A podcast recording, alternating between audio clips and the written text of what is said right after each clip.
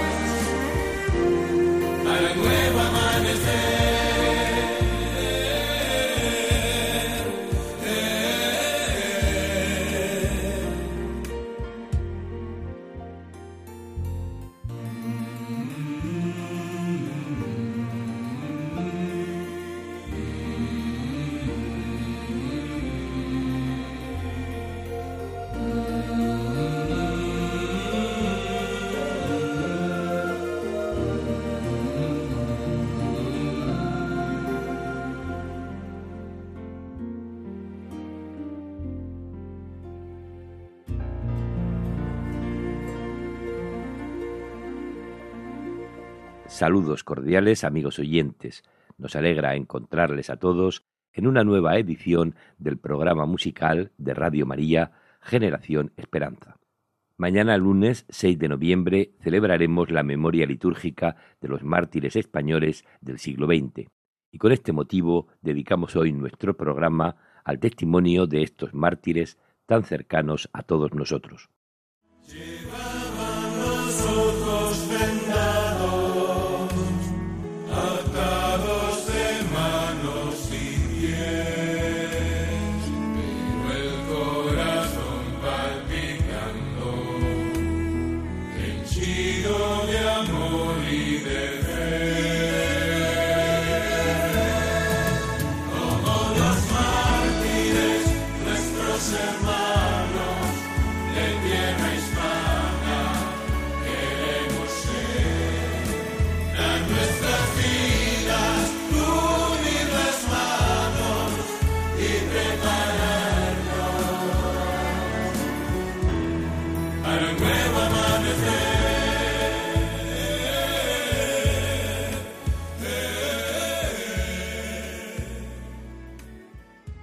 Hablar de martirio y de mártires parece que es retrotraernos a los primeros siglos del cristianismo, pero nada más lejos de la realidad.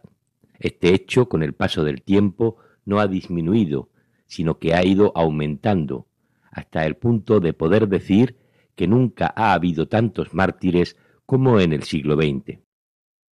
Nuestro país sufrió en los años treinta del pasado siglo, hace tan solo ochenta y tantos años, una cruel persecución a los cristianos que dejó más mártires que en todos los siglos precedentes de cristianismo en nuestro país.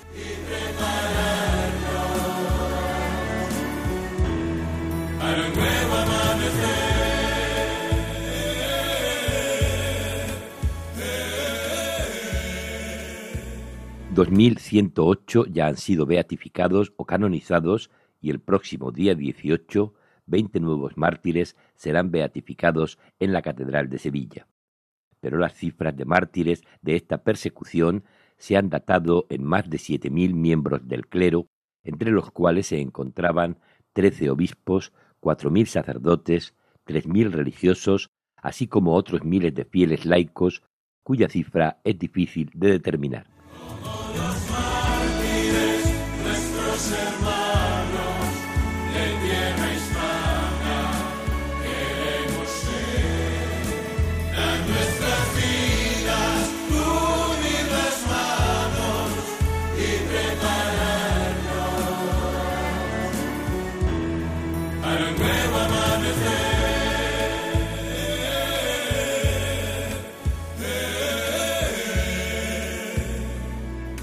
'La persecución religiosa de los años 30 en España no fue un hecho aislado. En la primera mitad del siglo XX hubo una persecución de los cristianos a nivel mundial, un intento de aniquilar totalmente a la Iglesia. Estos intentos comenzaron con el genocidio armenio entre 1915 y 1923, en el que se cifra en más de un millón de cristianos los asesinados. En 1917, la Revolución rusa desencadenó una aún peor persecución de la cristiandad. Y en México, que también sufrió esta persecución, el ataque despertó una admirable respuesta por parte del pueblo, que se levantó. Fueron martirizados miles de sacerdotes, religiosos y laicos. El martirio acompaña al cristianismo desde el principio y también está presente en nuestros días en muchos lugares. Y aunque no salga en las primeras páginas de los periódicos, diariamente llegan noticias de la persecución y el martirio a tantos hermanos nuestros en muchos lugares del mundo. Decía Tertuliano ya en el año 197 que la sangre de los mártires es semilla de cristianos. Esta convicción de fe de los primeros cristianos se basa en un fundamento sólido, porque Jesús, refiriéndose a su muerte redentora, dice, si el grano de trigo no cae en tierra y muere, queda él solo, pero si muere, da mucho fruto. Para el mártir, la pérdida de la vida por dar testimonio de Jesús es una ganancia, pues gana la vida eterna, pero es también una gran ganancia para la Iglesia, que recibe así nuevos hijos impulsados a la conversión por el ejemplo del mártir, y ve que se renuevan los hijos que ya tiene desde hace tiempo. San Juan Pablo II se mostró convencido de ello cuando, en el año del gran jubileo del 2000, dijo en su discurso en el Coliseo de Roma durante la conmemoración de los mártires del siglo XX. Permanezca viva en el siglo y en el milenio que acaban de comenzar la memoria de estos nuestros hermanos y hermanas. Es más, que crezca, que se transmita de generación en generación, para que de ella brote una profunda renovación cristiana. Si nos enorgullecemos de esta herencia, no es por parcialidad y menos aún por deseo de revancha hacia los perseguidores, sino para que quede de manifiesto el extraordinario poder de Dios que ha seguido actuando en todo tiempo y lugar. Lo hacemos perdonando a ejemplo de tantos testigos muertos mientras oraban por sus perseguidores. Siguiendo esta indicación de San Juan Pablo II de que permanezca viva la memoria de los mártires, hemos preparado hoy un programa en el que recordaremos a unos poquitos de los muchos mártires de la persecución religiosa en España en los años 30 del pasado siglo. Que todos ellos intercedan por nosotros.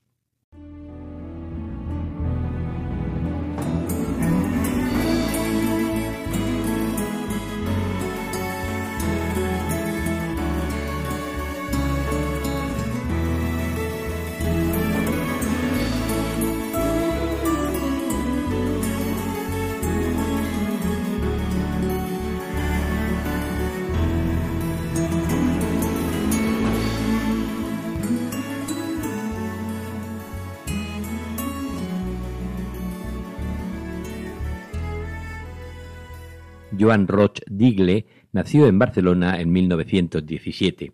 Fue bautizado en la iglesia de la Inmaculada Concepción de esta ciudad y en 1927 ingresó en el Colegio de los Escolapios para iniciar el bachillerato, pero en 1934 tuvo que trasladarse con su familia a El Masnou. Su padre sufrió un grave problema económico y quedó prácticamente arruinado. Esto hizo que Joan tuviese que dejar sus estudios para ponerse a trabajar. A su vez, en este tiempo se intensificó su relación con Dios. A pesar de trabajar durante la jornada y estudiar por las noches, no dejaba de ir a misa ningún día. También pasaba largos ratos rezando en la capilla. Empezó a dar catequesis a los niños de la parroquia de San Pedro de El Masnou y se integró en la Federación de Jóvenes Cristianos de Cataluña, donde encontró una comunidad y una misión, llevar a Jesús a los demás.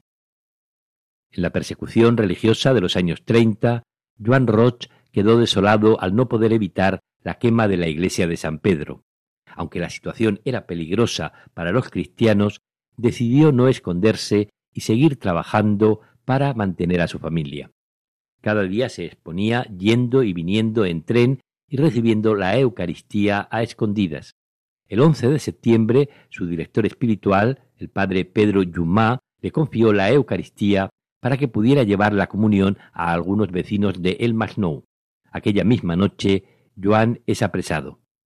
El 12 de septiembre de 1936, en Santa Coloma de Gramanet, a los 19 años, fue asesinado por odio a la fe, no sin antes consumir el cuerpo de Cristo, que le dio la fuerza para perdonar a sus verdugos y afrontar con serenidad el martirio. Y antes de que le dispararan, sus últimas palabras para quienes le quitaban la vida fueron Que Dios os perdone como yo os perdono. El día 2 de octubre del año 2019, el Papa Francisco lo reconoció mártir y su ceremonia de beatificación tuvo lugar el 7 de noviembre de 2020 en la Basílica de la Sagrada Familia de Barcelona. Beato Joan Roch, joven seglar mártir, ruega por nosotros. Señor, quiero entregar mi vida entera para ti. Señor, quiero anunciar al mundo entero tanto amor. Señor, ya no me importa perder la vida si es por ti a la mayor gloria de Dios quiero servir.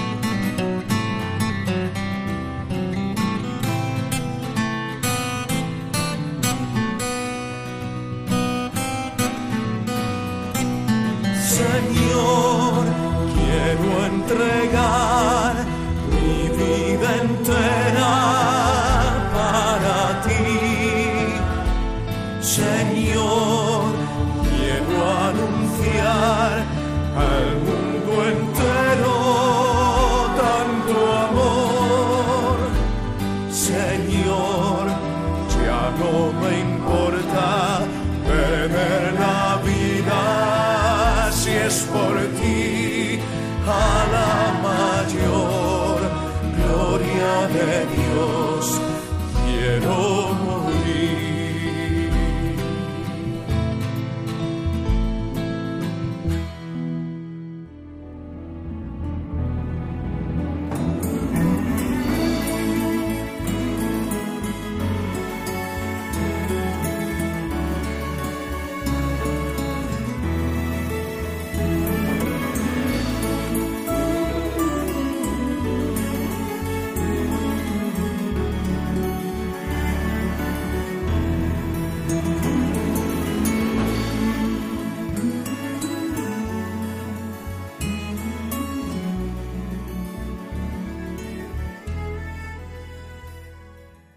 Florentino Asensio Barroso nació el 16 de octubre de 1877 en Villa Sesmir, provincia de Valladolid. Su padre era vendedor ambulante y su madre atendía la pequeña tienda del pueblecito. Ingresó muy joven en el seminario de Valladolid y fue ordenado sacerdote con tan solo 23 años el 1 de junio de 1901.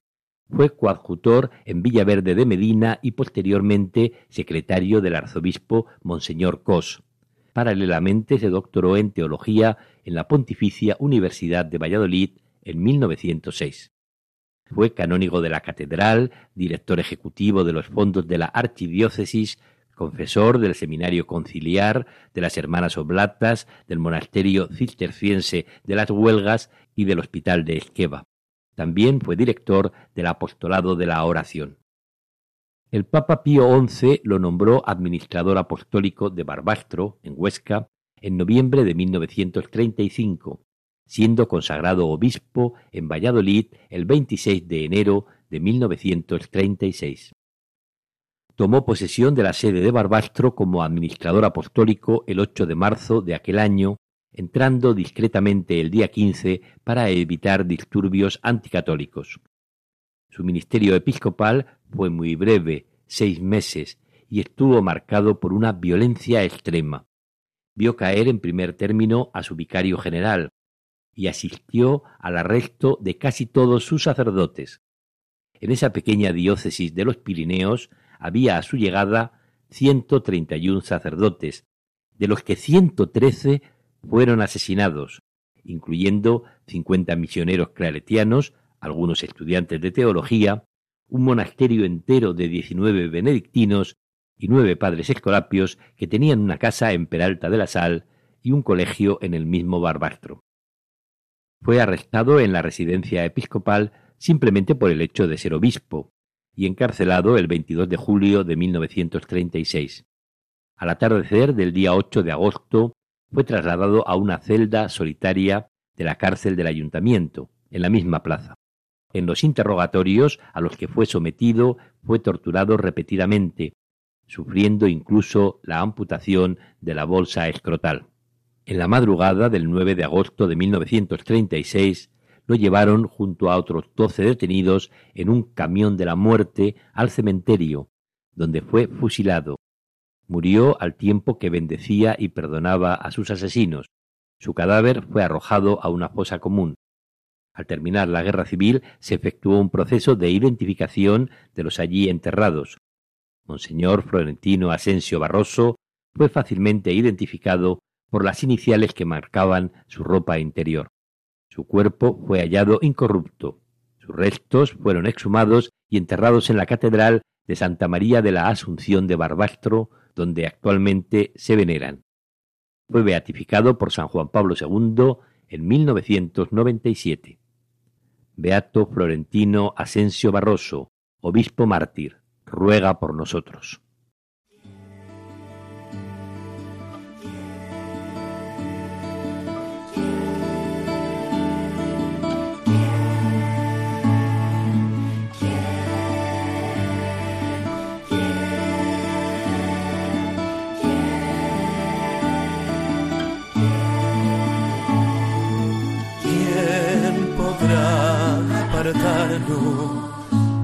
Del amor de Jesús, del amor de Jesús. ¿Quién podrá apartarnos del amor de Jesús, del amor de Jesús?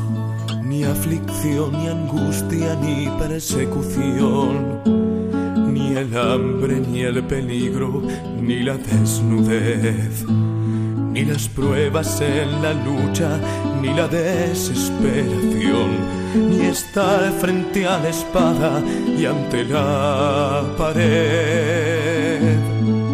¿Quién podrá apartarnos del amor de Jesús, del amor de Jesús?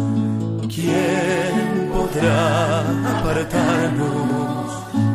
Del amor de Jesús, del amor de Jesús. Ni la muerte, ni la vida, ni los ángeles, ni el presente, ni el futuro, ni la creación. Ni los cielos, ni el abismo, ni ningún otro poder podrá al fin separarnos del amor de Dios. ¿Quién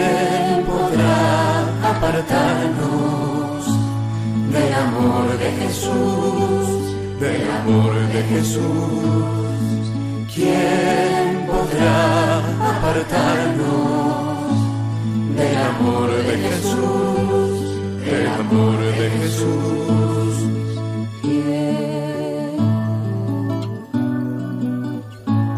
Del amor de Jesús,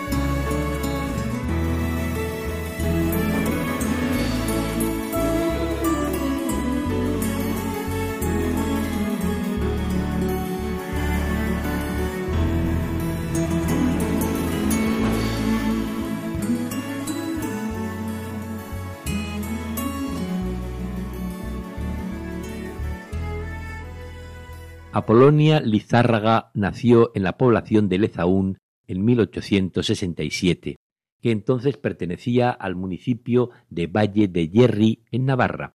Ingresó en el noviciado de las religiosas carmelitas de la Caridad de Bedruna, en Vitoria, el 16 de julio de 1886, y emitió sus primeros votos el 17 de julio de 1888. Desde entonces se le conoció con el nombre de Apolonia del Santísimo Sacramento.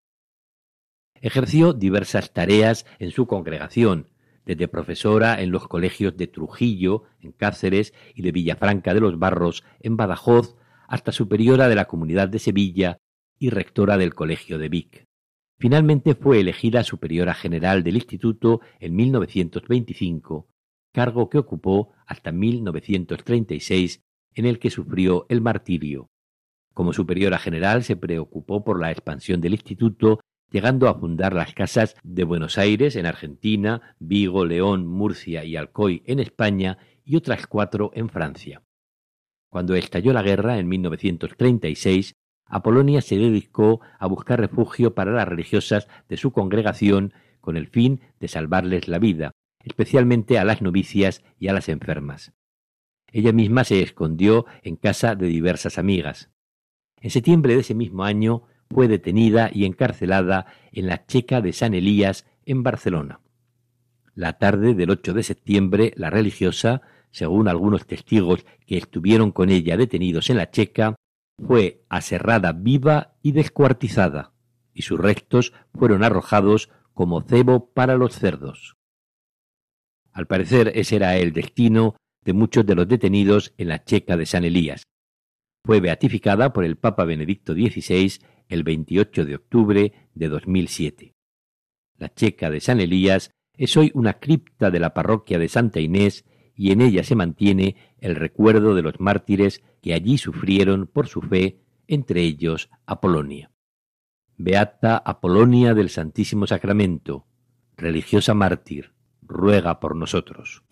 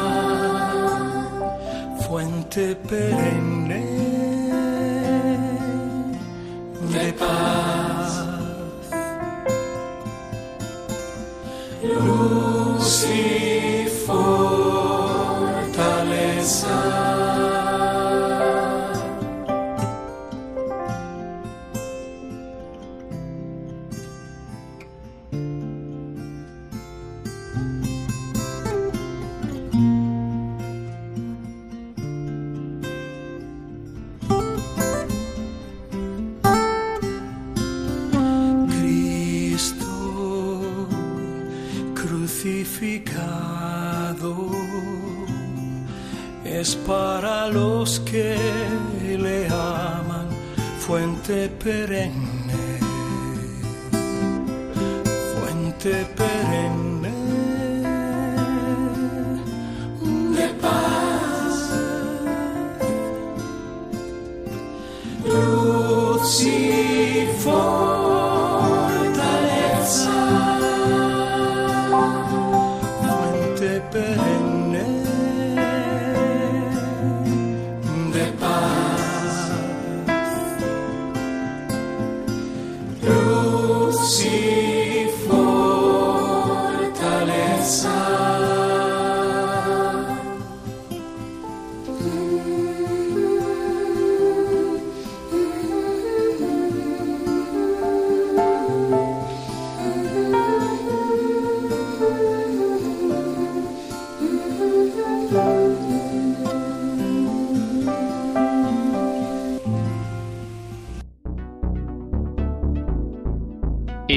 escuchando Generación Esperanza en Radio María.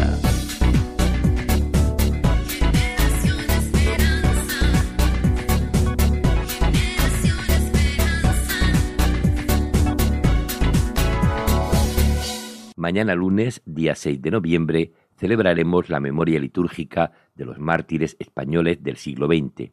Y hoy estamos recordando en Generación Esperanza a unos pocos, muy pocos, de estos hermanos nuestros que fueron martirizados en la persecución religiosa que tuvo lugar en nuestro país en los años 30 del pasado siglo.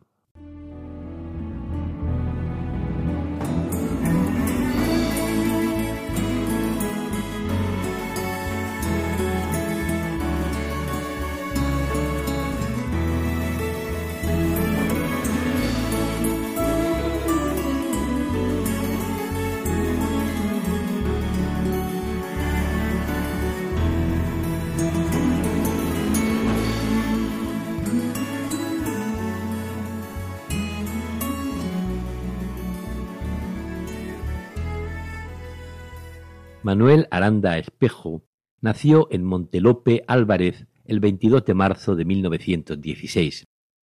Montelope Álvarez es una aldea de Martos en la provincia de Jaén, entonces con no más de 400 habitantes que sumados a los de otras localidades cercanas podrían formar una comunidad de unos mil habitantes.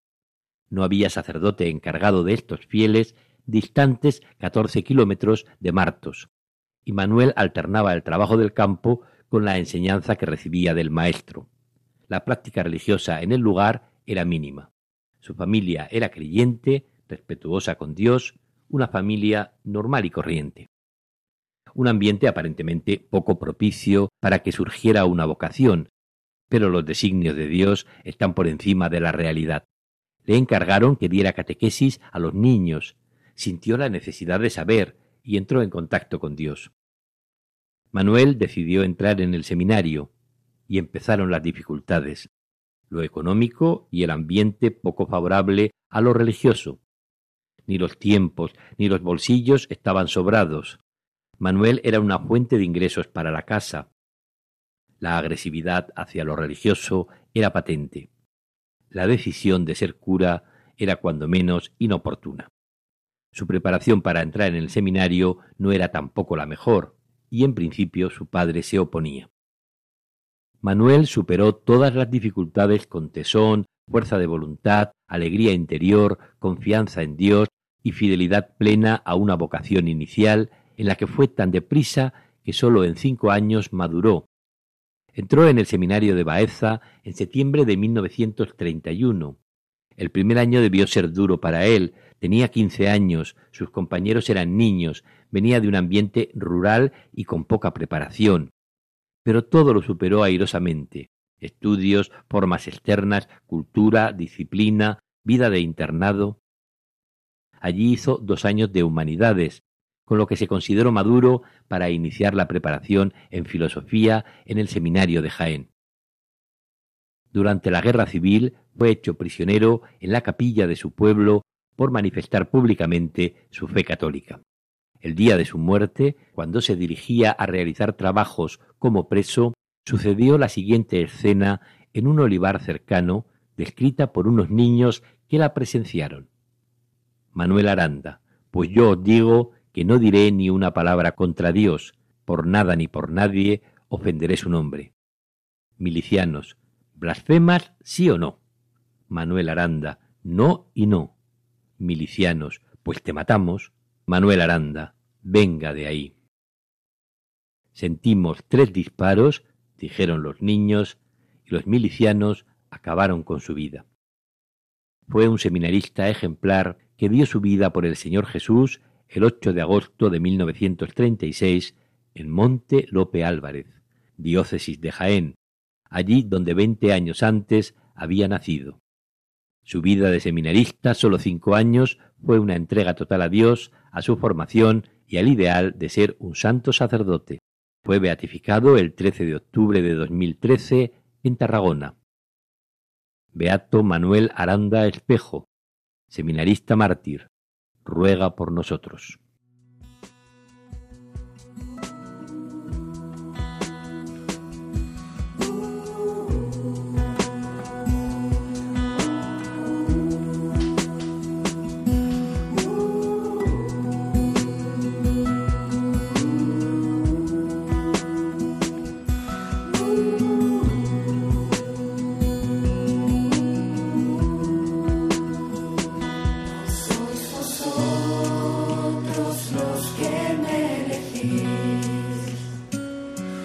sois vosotros los que me elegís.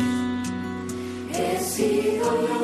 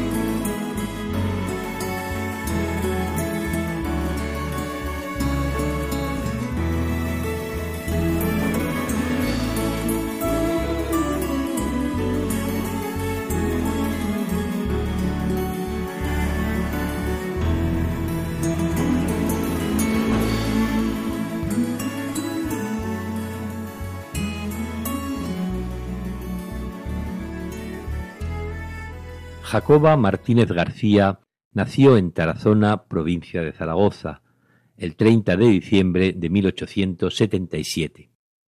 Los años de su adolescencia los pasó en Torrellas y Corella, acompañando a su hermano sacerdote en la atención de los enfermos y en la educación de los jóvenes. Ingresó en el Carmelo Descalzo de Guadalajara en 1898 y profesó como religiosa el 15 de octubre de 1899, cambiando su nombre por María Pilar de San Francisco de Borja. Marciana Valtierra Tordesillas nació en Getafe el 6 de marzo de 1906. Con tres años ingresó en el Colegio de las Religiosas de la Sagrada Familia en su ciudad natal. En esta fecha ya había perdido a su madre. Ya de mayor cosía ropa para los niños pobres colaboraba con las conferencias de San Vicente de Paul, pertenecía a las Hijas de María y al apostolado de la oración, y daba catequesis a los niños. Sus grandes devociones fueron siempre el Sagrado Corazón de Jesús y la Santísima Virgen. Tuvo la dicha de asistir el 30 de mayo de 1919 a la consagración de España hecha por el rey Alfonso XIII en el Cerro de los Ángeles. El cuidado de su padre y de dos tías una de ellas paralítica, retrasaron el cumplimiento de su vocación. Viviendo tan cerca del Cerro de los Ángeles, solicitó entrar en el convento de las Carmelitas Descalzas. La recibió la Madre Maravillas, pero tuvo que desengañarla. No había plaza por el número limitado por la regla. Tendría que esperar mucho tiempo, así que el 14 de julio de 1929, cumplidos los 24 años, entró en el Carmelo de San José de Guadalajara. En 1930 tomó el hábito con el nombre de María Ángeles de San José. Eusebia García García nació en Mochales, provincia de Guadalajara, el 5 de marzo de 1909. Fue criada por su tío sacerdote y estudió en el Colegio de las Religiosas Ursulinas. Después de leer la obra de Teresa de Lisieux, Historia de un alma, Eusebia decidió entrar en la Orden de las Carmelitas Descalzas de Guadalajara. Recibió el hábito el 4 de noviembre de 1925, cambiando su nombre por el de Teresa del Niño Jesús y de San Juan de la Cruz. Profesó el 7 de noviembre de 1926. El 22 de julio de 1936, Guadalajara fue tomada. Había que abandonar el convento. Las monjas vestidas de seglares salieron de dos en dos y se repartieron en casas conocidas. Allí oraban sin cesar. El día 24, siendo muchas en el mismo lugar y comprometiendo a la dueña, salieron para la casa de otra amiga suya, la hermana Teresa, la hermana Pilar y la hermana María Ángeles. Salieron sobre las cuatro de la tarde, y al pasar junto a un camión donde unos milicianos estaban merendando, una miliciana, al verlas, exclamó Disparadles, son monjas. Se bajaron del camión y fueron en su busca. Ya habían entrado en el portal, pero las obligaron a salir a la calle. La primera en salir fue la hermana María Ángeles de San José. Le dispararon varios tiros, cayó mortalmente herida, y en el silencio entregó su vida a Dios. Las tres religiosas contemplativas fueron martirizadas. Las hermanas María Pilar, María Ángeles y Teresa fueron beatificadas el 1 de marzo de 1987 por San Juan Pablo II, siendo las primeras beatas de la persecución religiosa en España en los años 30 del pasado siglo. Beatas María Pilar de San Francisco de Borja, María Ángeles de San José y Teresa del Niño Jesús y de San Juan de la Cruz, Carmelitas descalzas mártires, rogad por nosotros.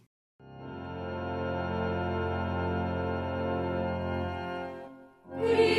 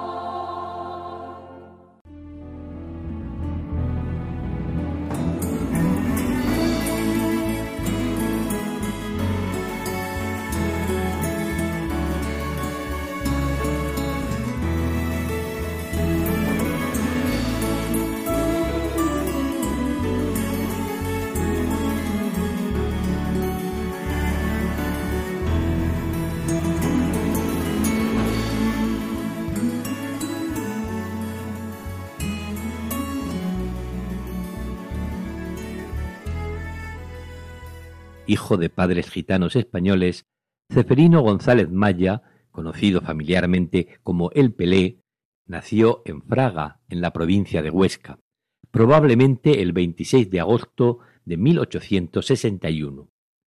De niño recorrió los caminos montañosos de la región dedicado a la venta ambulante de los cestos que fabricaba con sus manos. Todavía joven se casó al estilo gitano con Teresa Jiménez Castro, una gitana de Lérida de fuerte personalidad, y se estableció en Barbastro. En 1912 regularizó la unión con su Teresa, celebrando el matrimonio según el rito católico. Comenzó desde entonces a frecuentar la iglesia hasta convertirse en un cristiano modelo. No tuvo hijos, pero adoptó a una sobrina de su esposa. El Pelé dedicó los mejores años de su vida a la profesión de tratante experto en la compraventa de caballerías por las ferias de la región. Llegó a tener una buena posición social y económica, que estuvo siempre a disposición de los más necesitados. Sumamente honrado, jamás en los tratos engañó a nadie. Por su reconocida prudencia y sabiduría, lo solicitaban payos y gitanos para solucionar los conflictos que a veces surgían entre ellos. Piadoso y caritativo, socorría a todos con sus limosnas. Fue un ejemplo de religiosidad, misa diaria, comunión frecuente, rezo cotidiano del Santo Rosario.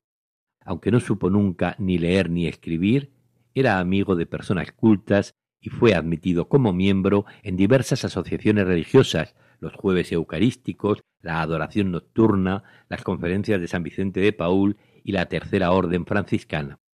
Le gustaba dedicarse a la catequesis de los niños, a quienes contaba pasajes de la Biblia y les enseñaba las oraciones y el respeto a la naturaleza.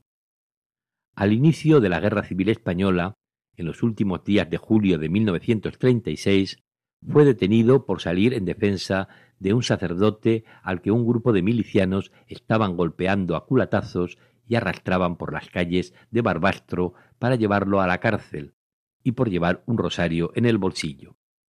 Le ofrecieron la libertad si dejaba de rezar el rosario. Prefirió permanecer en la prisión y afrontar el martirio.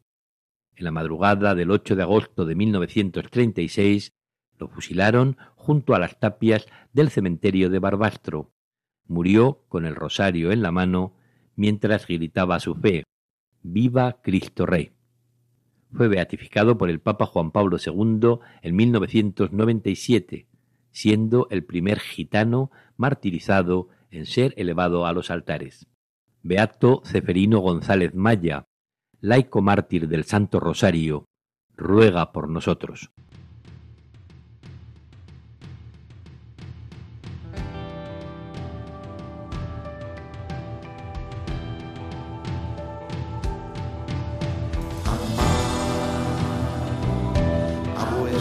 saving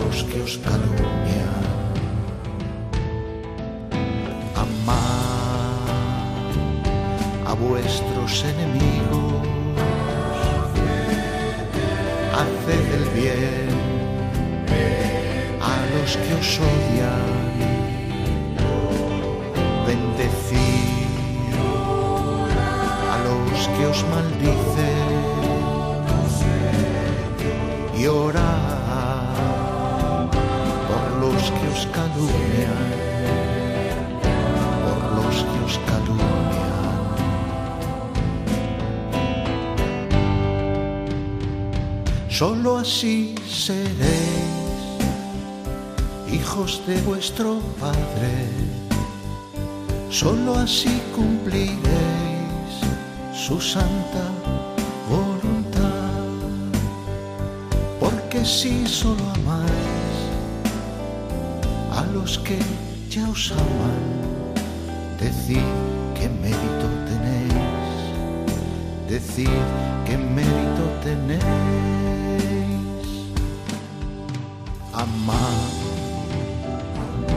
A vuestros enemigos, haced el bien a los que os odian, bendecid a los que os maldicen, y orad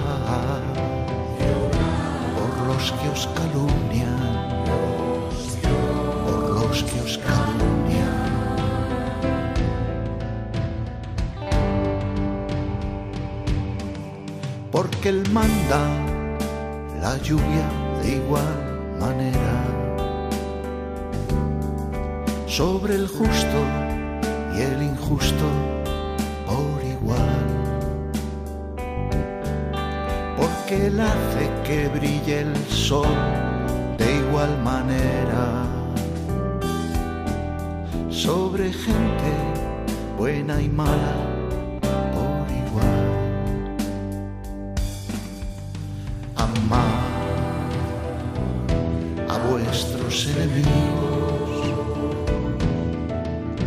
haced bien a los que os odian. Llegamos así al final de este programa que hemos dedicado a recordar a los mártires españoles del siglo XX, solo unos poquitos de ellos, pues son varias decenas de miles. Mañana lunes 6 de noviembre celebraremos su memoria litúrgica, y hoy les hemos dedicado este programa, sabiendo que su martirio no es estéril, sino que fructifica en muchas nuevas conversiones y en abundantes gracias para toda la Iglesia. Antes de despedirnos, les recordamos que Generación Esperanza, como la mayoría de los programas de nuestra emisora, puede escucharse posteriormente a su emisión en el podcast de la radio, al que se accede desde nuestra web radiomaria.es. Si desean contactar con nosotros, pueden escribirnos al correo electrónico generacionesperanza@radiomaria.es. Feliz domingo, feliz semana para todos. Santos y beatos mártires del siglo XX en España, rogad por nosotros.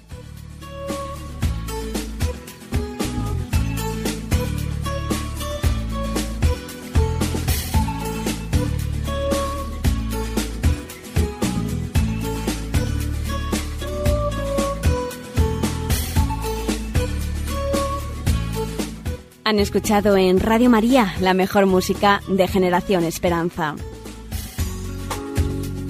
Con Antonio J. Esteban.